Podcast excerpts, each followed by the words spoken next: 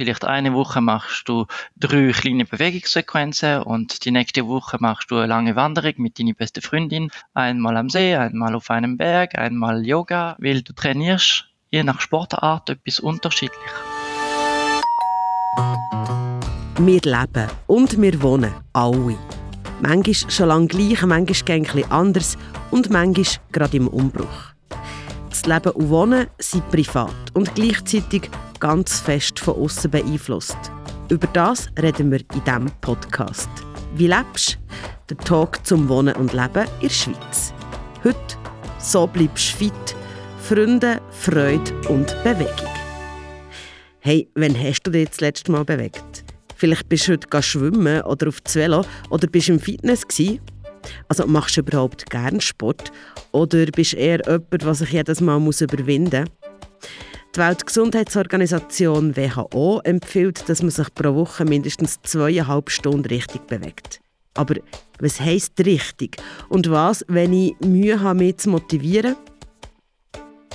Dann helfen Freundinnen und Freunde, weil die sind etwa gleich wichtig für die eigene Gesundheit wie die Bewegung an sich. Das sagt der Vincent Brücker. Er ist Sportpsychologe und bei Prosenektute Schweiz Leiter der Abteilung Bewegung, Bildung und Sport. Ein gutes und gesundes Leben basiert auf drei Pfeiler. Auf der Psyche, auf dem Sozialen und auf dem Körper. Fangen wir mal dort an, dass der Körper eben regelmäßige Bewegung braucht. Was heißt das genau, Vincent Brücker? Regelmäßig heißt mehrmals pro Woche insgesamt mindestens zweieinhalb Stunden pro Woche. Wenn es ein bisschen mehr, dann umso besser. Und äh, wenn man älter wird, dann ist es wichtig, auf Kraft und Gleichgewicht zu fokussieren. Und auch Übungen, wo du musst etwas mit deinem Körper machen und dir etwas überlegen. Das heißt, zwei verschiedene Aufgaben gleichzeitig. Zum Beispiel auf eine Linie laufen und dann gleichzeitig von 10 bis 1 rückwärts zählen. Also 10, 9, 8, 7 etc. Und so musst du eigentlich äh, dich bewegen, in Gleichgewicht bleiben und gleichzeitig deine Konzentration verteilen auf eine mentale Übung und auf eine körperliche Übung. Und das hilft äh, wirklich sehr viel gegen Sturzprävention zum Beispiel. Die zweieinhalb Stunden, was beinhaltet das alles? Also was zählt unter Bewegung oder unter wie lange am Stück muss man sich bewegen, dass es zählt. Längt wenn ich zum, jeden Morgen zum Beispiel zum Bäcker gehe, gehe Brötchen holen? wo fünf Minuten laufen ist, her und zurück. Also es zählt eigentlich alles, sobald du machst das mit äh, einer mittleren Intensität. Also ganz sanfte Bewegung im Sinn von ähm, ich spaziere durch den Dorf und das ganz langsam, dann bringt das eigentlich nicht so viel für deine Gesundheit. Wichtig ist, ist, dass äh, du hast eine gewisse Intensität drin, also man muss nicht äh, schwitzen oder nicht mehr können reden, das nicht, aber mit mittlerer Intensität ist einfach gedacht, äh, zum Beispiel zügig laufen, das reicht. Äh, und das zählt schon. Wichtig ist, jeder Schritt ist wichtig äh, ein Schritt mehr ist immer besser als kein. Also auch wenn ich noch zehn Minuten vom Sofa aufstehe, um zum Beispiel bei einer äh, Bewegungssendung mitzumachen, ist viel besser als äh, wenn ich gar nichts mache. Und ähm, da findet man ganz schnell Ideen, wie könnte man mehr in Bewegung sein, zum Beispiel mit einer Freundin oder ich mache mit mir selber ab. Also am, am Abend vorbereite ich schon meine Turnschuhe vor der Tür und dann weiß ich, hey, ich habe da eigentlich abgemacht mit mir selbst, dass ich gehe jetzt in, in den, durch den Wald äh, go, go wandern, mache aber auch diese zwei, zweieinhalb äh, Stunden am Stück machen, grundsätzlich für die, die ganz wichtig sind, zum Beispiel für die, die am Wochenende äh, ganz viel Sport treiben und dann drei Stunden auf Wanderung sind. Äh, das ist auch möglich, aber die WHO empfiehlt mindestens äh, zweieinhalb Stunden Bewegung pro Woche mit mittlerer Intensität. Man kann auch zweieinhalb Stunden am Stück. Gibt es da so eine Regel, ob man sagt, es ist besser, mehrmals kürzere In äh, Sequenzen oder einisch? Also kann ich quasi Couch Potato sein die ganze Woche und dann zweieinhalb Stunden Vollgas geben oder empfiehlt sich mehr stetig die zweieinhalb Stunden mindestens so verteilen auf die ganze Woche? Also es empfiehlt sich schon mehr verteilt auf die ganze Woche, Weil wenn du willst die verschiedenen Aspekte äh, trainieren, wie zum Beispiel Kraft oder Beweglichkeit oder Ausdauer, dann kannst du das grundsätzlich nicht am Stück machen. Also du kannst nicht zweieinhalb Stunden Krafttraining machen. Äh, wenn du willst aber äh, Wanderung machen und dann geht es nur um um Ausdauer, oder? Oder vielleicht äh, Kraft in den Beinen, dann kannst du, kannst du das äh, an einem Stück machen. Wichtig ist nicht äh, jede Woche das Gleiche, sondern sondern vielleicht eine Woche machst du drei kleine Bewegungssequenzen und die nächste Woche machst du eine lange Wanderung mit deiner besten Freundin. Aber auch die Vielfältigkeit bringt ganz viel Motivation einmal am See, einmal auf einem Berg, einmal Yoga, einmal das, einmal das. Man hat sehr häufig geredet, ist das der Sport für die oder ist das die Bewegungsart für die? Ich würde von diesem Ansatz weggehen eigentlich. Man redet immer mehr von Polysportivität, oder? Also man macht verschiedene Sportarten und so sind die Schweizer jetzt unterwegs. Die machen zwei bis drei Sportarten im Durchschnitt für die, die aktiv sind. Und das bringt ganz, ganz viel äh, für, für den Körper weil du trainierst je nach Sportart etwas unterschiedlich oder etwas anders. Und von dem her ist mal Wanderung, mal eine Yogastunde, mal schwimmen, äh, das ist, das ist super, wenn man so trainiert. Jetzt ist ja so, man kann unterschiedlich fit sein. Äh, die einen vielleicht eben das Leben lang Sport macht, sind grundsätzlich fit, aber man kann auch irgendwelche Leiden haben, Rückenleiden, äh, Hüftleiden, was auch immer. Wie ist es so, wenn man Schmerz hat, das hindert einem ja aber auch etwas zu machen. Was ist da die Empfehlung, dass vielleicht der Schmerz weniger wird oder dass man den überwindet? Wie macht man das? An dieser Frage kann ich nicht pauschal antworten, aber ähm, grundsätzlich muss man sowieso auf den Körper achten, den Körper zuhören. Wenn man nichts macht, dann äh, wird es normalerweise nicht besser. Das heißt, der Körper braucht Bewegung aber man kann verschiedene Sachen machen, die dann weniger den Körper belasten. Zum Beispiel, wenn man äh, Rheumatismus hat, dann trainiere im Wasser, Aquafitness zum Beispiel. Das entlastet dann die Gelenke und das ist dann äh, eine gute Empfehlung. Wenn man jetzt sagt, es gibt Sachen, die man vielleicht operieren kann, empfiehlt sich das warten und rauszögern, bis es wirklich nicht mehr geht? Oder sagst du, wenn man jünger ist, kann man noch besser regenerieren und was man kann machen, das macht man und dann ist man wie fürs Alter vorgesorgt in Fitness? Ja, also je älter macht man eine Operation grundsätzlich, desto schwieriger ist die Rehabilitation, weil der Körper baut zum Beispiel äh, die Muskelmasse ab. Ab 60 verliert man ein Prozent Muskelmasse pro Jahr, wenn man nichts macht dagegen, wenn man Krafttraining macht, spezifisch, dann verliert man auch keine Muskelmasse. Wenn wir denken zum Beispiel an einer, an einer Hüftoperation oder sowas, äh, mit einem fitten Körper äh, kann man eine schnellere Rehabilitation machen. Eine Operation ist aber immer mit, Risiko, mit Risiken verbunden. Also da muss man gut die Vorteile und Nachteile abschätzen. Keine Operation ist auf 100% sicher.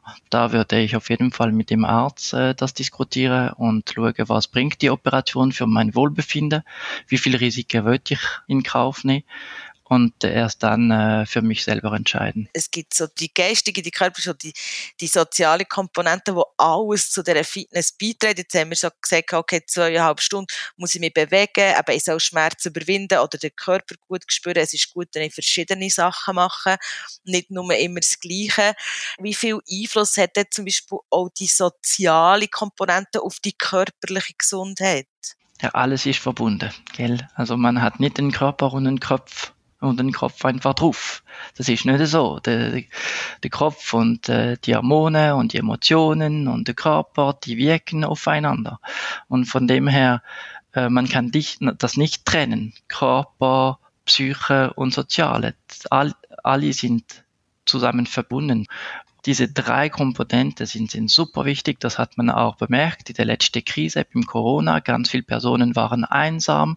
Die waren dann allein zu Hause. Man hat bemerkt, wie wichtig die sozialen Kontakte sind. Wenn man im Alltag ist, dann merkt man das vielleicht weniger. Außer diese sozialen Kontakte sind nur da oder sind Motivationsfaktor, um etwas zu unternehmen. Ich bin froh, dass die aktuelle Gesellschaft wird immer mehr aufmerksam auf das Psychische und auf das Soziale, weil nur das Fokus auf dem Körper zu legen, auch für jemanden, der Sport und Bewegungswissenschaft studiert hat, ist völlig falsch. Und da muss man immer diese drei Komponenten äh, in, auf dem Radar haben. Das heisst, es bringt auch etwas, wenn ich mit meiner Freundin abmache für eine Nacht und dann gehen wir anstatt mit dem Tram, äh, machen wir einen Spaziergang zum Restaurant. Sicher. So hast du etwas Feines zu essen, oder? Du hast ein schönes Moment mit deiner Freundin und dann hast du noch deine Bewegung. Perfektes Paket. Essen, das ist ja etwas, was in unserer Gesellschaft, wo sehr viel diskutiert wird. Ernährung hat viel mit Gesundheit konnotiert. Ernährung ist ein riesen Thema. Wie ernährt man sich richtig? Was darf man, was darf man nicht? Gibt es dort jetzt aus deiner Fachsicht auch etwas, wo man kann sagen, hey, ja, also Diät vergessen oder ja, ist gut oder eines Jahr fasten oder hey, es ist einfach das, was man eh schon weiss, du ausgewogen dir ernähren oder es ist einfach nicht so schlimm, wenn gibt's, was, was ist deine Gleichung zur Ernährung? Ich denke, wenn man isst und man isst nicht, man isst nicht nur, um sich zu ernähren, dann ist man schon auf dem guten Weg. Weil, wenn du hast Spaß am Essen, dann isst du auch verschiedenen Lebensmittel. Diese verschiedenen Lebensmittel bring, bringen dir verschiedene äh, Nährungsstoffe und da ist man schon auf dem guten Weg. Wenn man kann auch ein bisschen diese Saisonalität berücksichtigen, also im Frühling ist man nicht das gleiche wie im Herbst zum Beispiel, äh, dann hat man auch etwas anderes auf dem Teller je nach Saison äh, die Regionalität einfach, wenn wir denken auf die Umwelt, was jetzt läuft, das äh, finde ich auch ganz wichtig. Also grundsätzlich und vielfältig essen, saisonal essen und wenn möglich aus der Region. Das ist mein persönlicher Ansatz und das entspricht plus minus auch die Lebensmittelpyramide von der Schweizerischen Gesellschaft für Ernährung und die Empfehlungen, die wir hören, oder fünf am Tag, also fünf Früchte und Gemüse am Tag, etc. etc. Auch da denke ich auf den Körperarten, wenn der Körper sagt, nein, heute habe ich keine Lust auf äh, Salat zum Beispiel, vielleicht isst man einmal keinen Salat nach drei, vier Tage, wenn man nichts Frisches gehabt oder zu wenig Frisches gehabt dann sagt unserem Körper schon, hey, jetzt wäre es Rüebli oder ein Salat noch, äh, noch cool für die, oder? Und wenn man das, wenn man das zu, zuhört, was, was sagt unserem Körper, dann, ich glaube, dann sind wir auf dem guten Weg.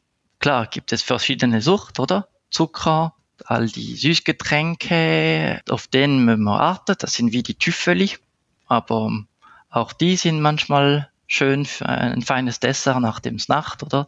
Da sagt niemand äh, nein und äh, ich glaube, das muss man mit Freude genießen. Du hast jetzt oft gesagt, eigentlich geht es ganz fest darum, dass man auf seinen eigenen Körper lässt. Und manchmal habe ich das Gefühl, das ist gar nicht so einfach. Man sagt es immer, ja, los auf die Körper, was braucht der? Also jetzt von der Bewegung her, was tut ihm gut? Aber eben auch mit dem Essen. Und manchmal habe ich das Gefühl, das fällt den Menschen relativ schwer auf den eigenen Körper zu hören. Wir haben das vielleicht auch ein bisschen verlernt, also je nachdem, in was für einem Umfeld wir wohnen.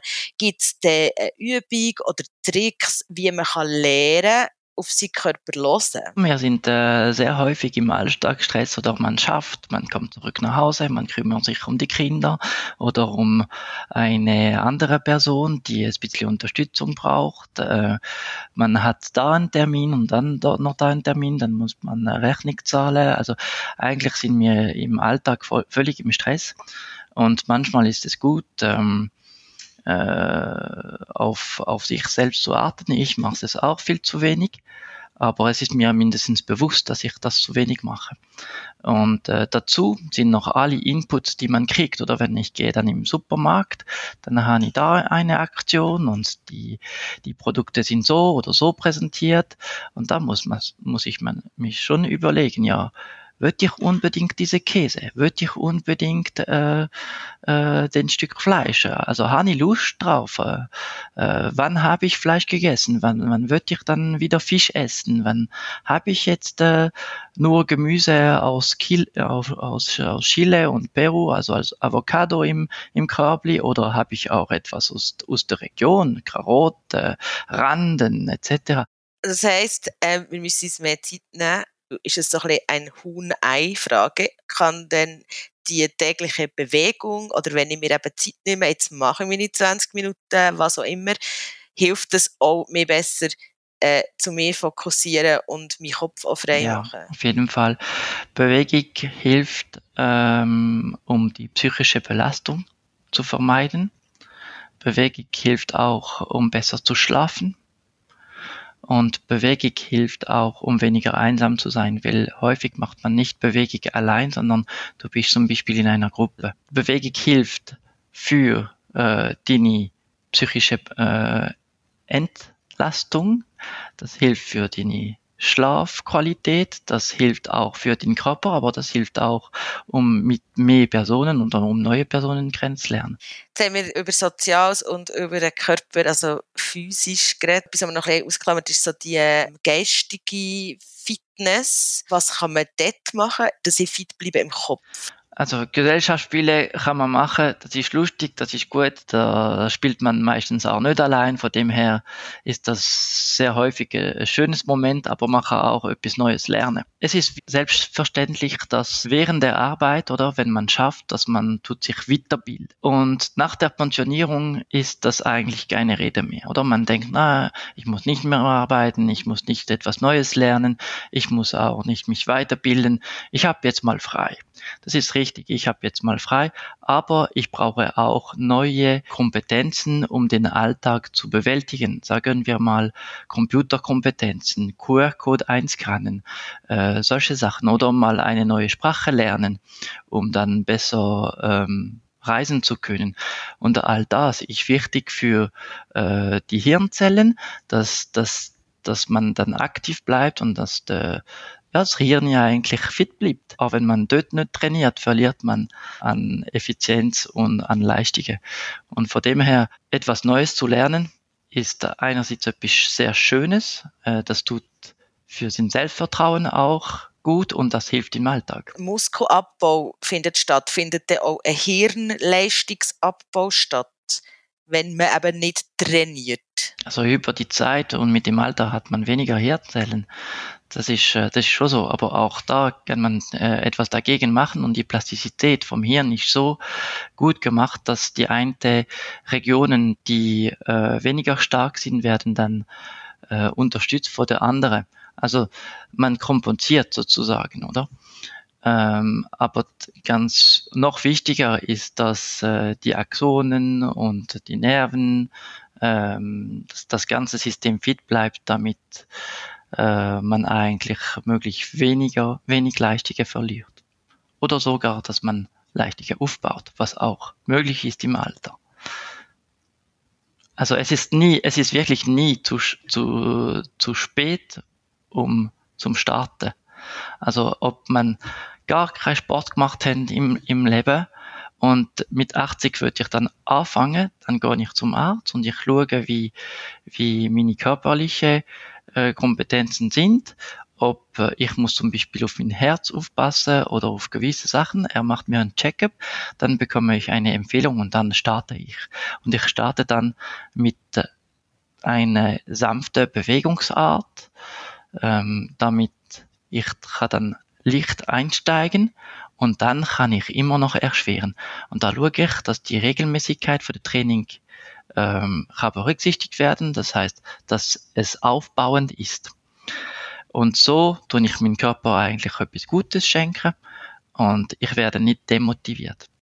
Ich kann auch mit 50 oder so nochmals Instrument lernen, zum Beispiel. Ja, voll. Und äh, beim Sport und bei der Bewegung, äh, das ist wie beim Lernen, oder? Wie, also man lernt auch beim Sport. Man lernt äh, auf seinen Körper zu achten, man lernt äh, die Natur anders äh, zu wahrzunehmen, man lernt mit anderen Personen zu sein, man lernt in die Körpergrenze ab und zu. All das führt dann zum besseren Verständnis von sich selber und auch zu einer besseren Wertschätzung von seiner eigenen Person, vom, von dem Ich. Das kann jetzt so sein, dass jemand das gehört und denkt so, okay, ich, ich bin nie, ich, ich mache wie nichts. Hast du einen Tipp zum sagen, okay, so bringt man das alles zusammen, ohne dass eben demotivierend wirkt, sondern sagen, okay, alle die drei Komponenten kannst du egal wie alt du bist, sofort starten. Einfach sanft anfangen, ohne Druck auf Leistung. Man muss sich nicht dann setzen, hey, ich will unbedingt äh, vier Kilometer spazieren oder ich will unbedingt äh, 500 Meter schwimmen. Ohne das einfach abmachen mit einem guten Freund und dann in Bewegung zu sein, zusammen quatschen und dann schauen, dass das ein schönes Moment ist. Das ist das eine. Und dann mache ich das Gleiche mit mir selbst. Also zum Beispiel zu Hause mache ich dann eine Bewegungssequenz von 20 Minuten und da mache ich mit mir selbst ab. Also einmal abmachen mit Freund und einmal mit sich selbst pro Woche. Also, ich habe jetzt gerade ein Date mit mir selber, ich gehe schwimmen. Und du? Ich hoffe, du hast genauso wie ich aus dem Gespräch mit dem Vincent Brücker Wissen und Motivation mitgenommen. Das Gespräch ist entstanden im Rahmen der zweiten Staffel von diesem Podcast. Ich bin durch die Schweiz durchgereist und hören, wie verschiedene Menschen hier leben und wohnen. Ich habe die unterschiedlichsten Wohnformen angetroffen und die jeweils von einer Fachperson einordnen Die Gespräche, wie eben das mit dem Vincent, die waren so spannend, dass du sie hier in ihrer eigenen dritten Podcast-Staffel ganz hören kannst. Und wenn du jetzt noch eine akustische Abkühlung brauchst, ich bin letzten Winter auf Bivio in den Bündnerbergen. Dort habe ich Marco Lanz getroffen. Er arbeitet mit über 77 noch als Skilehrer und hat ein sehr bewegtes Leben. Und hier gibt es nächste Woche die allerletzte Folge von diesem Podcast. Dann geht es um Wohnträume und Wohnräume und wie man sich der ganz persönliche Traum vom Wohnen kann verwirklichen kann. Ich bin Cheyenne und ich bedanke mich ganz herzlich für das Zuhören. Das ist «Wie lebst?» der Podcast rund um das Leben und Wohnen in der Schweiz. Gemacht von Podcast Schmiede in Verantwortung von Prosenektute Schweiz mit dem Peter Borifola. Wenn dir der Podcast gefällt, dann freuen wir uns über eine Bewertung und natürlich auch, wenn du uns weiterempfehlen Merci, ciao.